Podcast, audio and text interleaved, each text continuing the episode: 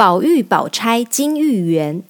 这一天，荣国府又来了几位特别的贵客，大厅里热热闹闹的，挤满了人潮。原来是贾家的亲戚薛姨妈带着女儿薛宝钗来贾府做客。薛姨妈跟宝玉的母亲王夫人是亲姐妹，因此薛宝钗就是宝玉的表姐。虽然宝钗的年纪只比宝玉大两岁。但是她的容貌端庄，态度落落大方，一看就知道是个秀外慧中的大家闺秀。薛家是专门帮皇帝做买卖的皇商，可以从生意中获取许多利润，因此薛家跟贾府一样，都是家财万贯的富贵人家。但是随着宝钗的父亲去世，薛家只剩薛姨妈、宝钗和她的哥哥。而贾家的家族庞大，人丁兴旺，于是薛姨妈便带着宝钗来此做客。王夫人基于跟薛姨妈的姐妹深情，也就安排宝钗母女在贾府中长期住下来。接下来的日子里，薛姨妈常常来跟贾母、王夫人闲聊度日，宝钗也跟着宝玉以及贾府里的姐妹们一起生活。宝钗外表雍容华贵。体态丰腴健康，宛如尊贵的牡丹花一般娇艳。更重要的是，她待人亲切，总是笑容满面，因此深得贾府上下的人心。相对于黛玉的多愁善感、动不动就感伤落泪的个性，大家私下都认为黛玉比不上宝钗的雍容大度。就连宝玉也很喜欢宝钗，心想除了黛玉妹妹外，以后家里又多了宝钗姐姐，可以一起读书玩乐，真是太好了。对于宝钗住进贾府，众人都开心迎接，只有黛玉心中闷闷不乐。因为自从黛玉住进贾府后，上至贾母及贾政，下到丫鬟仆人，人人都把黛玉捧在手心。宝玉对她更是呵护备至，两人每日朝夕相处，亲密的程度自然与别人不同。没想到现在贾府忽然来了一个薛宝钗，不但人见人爱，就连宝玉也喜欢与她作伴。看到宝钗深得众人喜爱，黛玉难免会有郁闷的情绪，但是宝钗却没有察觉到黛玉敏感的心思。一个乍暖还寒的日子里，宝钗一不小心感染了风寒，好几天都待在房里休息养病。宝玉发现宝钗好几天都没出房门，不免担心她的病况，特地去探望宝钗。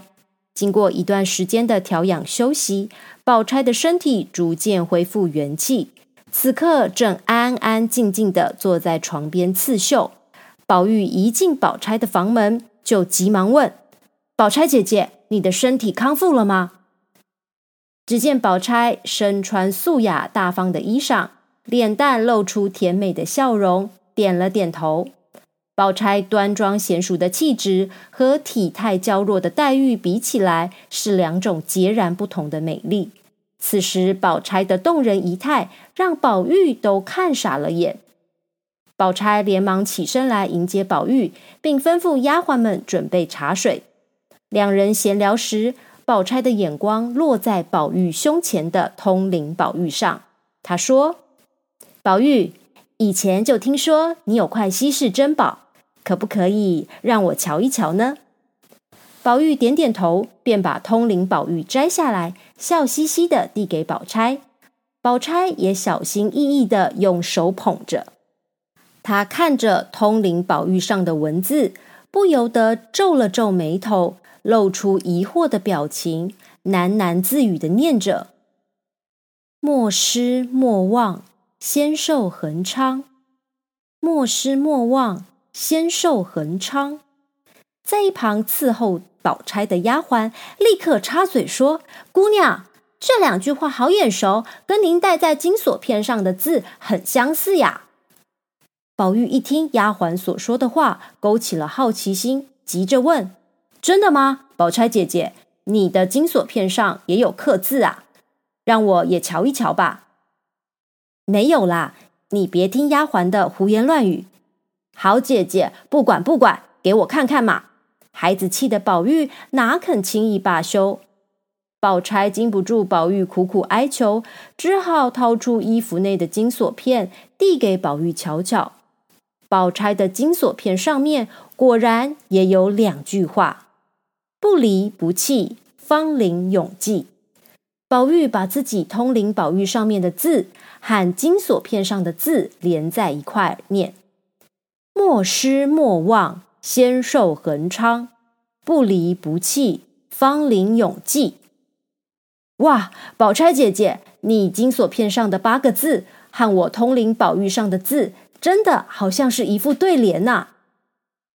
宝钗低下头来，嘴角漾出一抹淡淡的微笑，还是默默不语。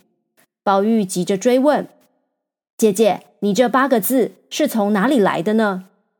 宝钗不疾不徐地说：“我从小常常生病，曾经有一个癞痢头和尚。”就送我几句真言，说是能消灾解厄。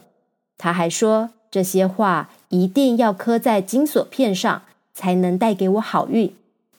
宝玉听了恍然大悟，觉得真是奇妙的缘分。就因为这金锁片与通灵宝玉，后来贾府都说宝玉跟宝钗的情缘真是金玉良缘。当宝玉跟宝钗惬意坐着谈话的时候，宝玉不经意闻到宝钗身上有股淡淡的香气。宝钗姐姐身上的味道真香，我怎么从来没有闻过这种香气呢？这是从哪里飘过来的呀？宝玉一面说，一面向前靠近，弄得宝钗有点害羞，脸上出现一抹绯红。这可能是我早上吃药的味道啦。原来宝钗从小就有气喘的毛病，赖痢头和尚不仅送了金锁片的字，也给了宝钗一种叫冷香丸的药方，才稳定了她的病情。宝钗所服用的冷香丸是用数种白色的花朵，例如白牡丹、白荷花、白芙蓉、白梅花的花蕊，加上霜雪调制而成的。所以才会香气四溢，是一种很难调配的药剂。这世间怎么会有如此芬芳的药啊？我也要吃一颗看看。宝玉笑嘻嘻的拉着宝钗衣袖，撒娇的说着。此刻的宝钗嫣然一笑，说：“开玩笑，你别胡闹了。药哪有随便乱吃的呢？”当两人说说笑笑，聊得正起劲的时候。黛玉刚好也来找宝钗，想探望她的病情。宝钗的丫鬟一见黛玉朝宝钗的房门走去，急忙在外面大声通报说：“黛玉姑娘来了。”听到门外丫鬟的通报，宝玉的脸色顿时大变，就像是做了什么亏心事一样，赶紧把通灵宝玉挂回脖子上。当黛玉一走进宝钗房间，意外发现宝玉竟然也在房里。他原本笑盈盈的脸蛋立刻冻结。此时，黛玉的眉头一皱，欲带玄机的说：“哎呦，我来的真不巧，原来宝玉哥哥也在这里呀！”宝玉站在一旁，慌慌张张的从宝钗身旁离开，往黛玉的身边走了过去。但是黛玉却瞧也不瞧宝玉一眼，自顾自的说。早知道宝玉哥哥会来找宝钗姐姐，我就不来了。黛玉妹妹为什么这么说呢？宝钗露出疑惑的表情，表示不懂话中的意思。黛玉淡淡的一笑说：“这个道理很简单呐。今天宝玉哥哥来，明天我再来。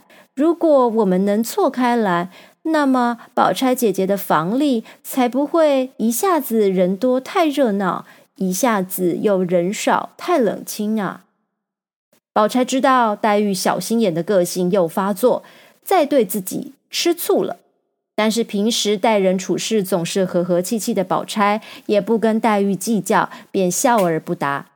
这时，做贼心虚的宝玉故意转移话题，看了看窗外，说。外面下雪了吗？哎呀，哎呦，我忘记穿斗篷出来，还是赶紧回去吧。怎么我才来，你就要走了呀？黛玉冷笑着说：“不是，不是，我没有这个意思。宝玉又连忙否认，但黛玉还是一副冷漠的神情，让宝玉更加不知所措。其实，宝钗的母亲薛姨妈一见到外面下雪，早就派人回去拿宝玉的斗篷了。为了留宝玉与黛玉多坐一会儿，薛姨妈命令仆人端了精致的茶点过来，当然还有宝玉最爱吃的点心。众人在宝钗的房里说说笑笑，不知不觉天色渐渐昏暗了。黛玉抬头看看窗外后，对宝玉说：“宝玉哥哥，你走不走啊？”言语之中透露出两人的亲密。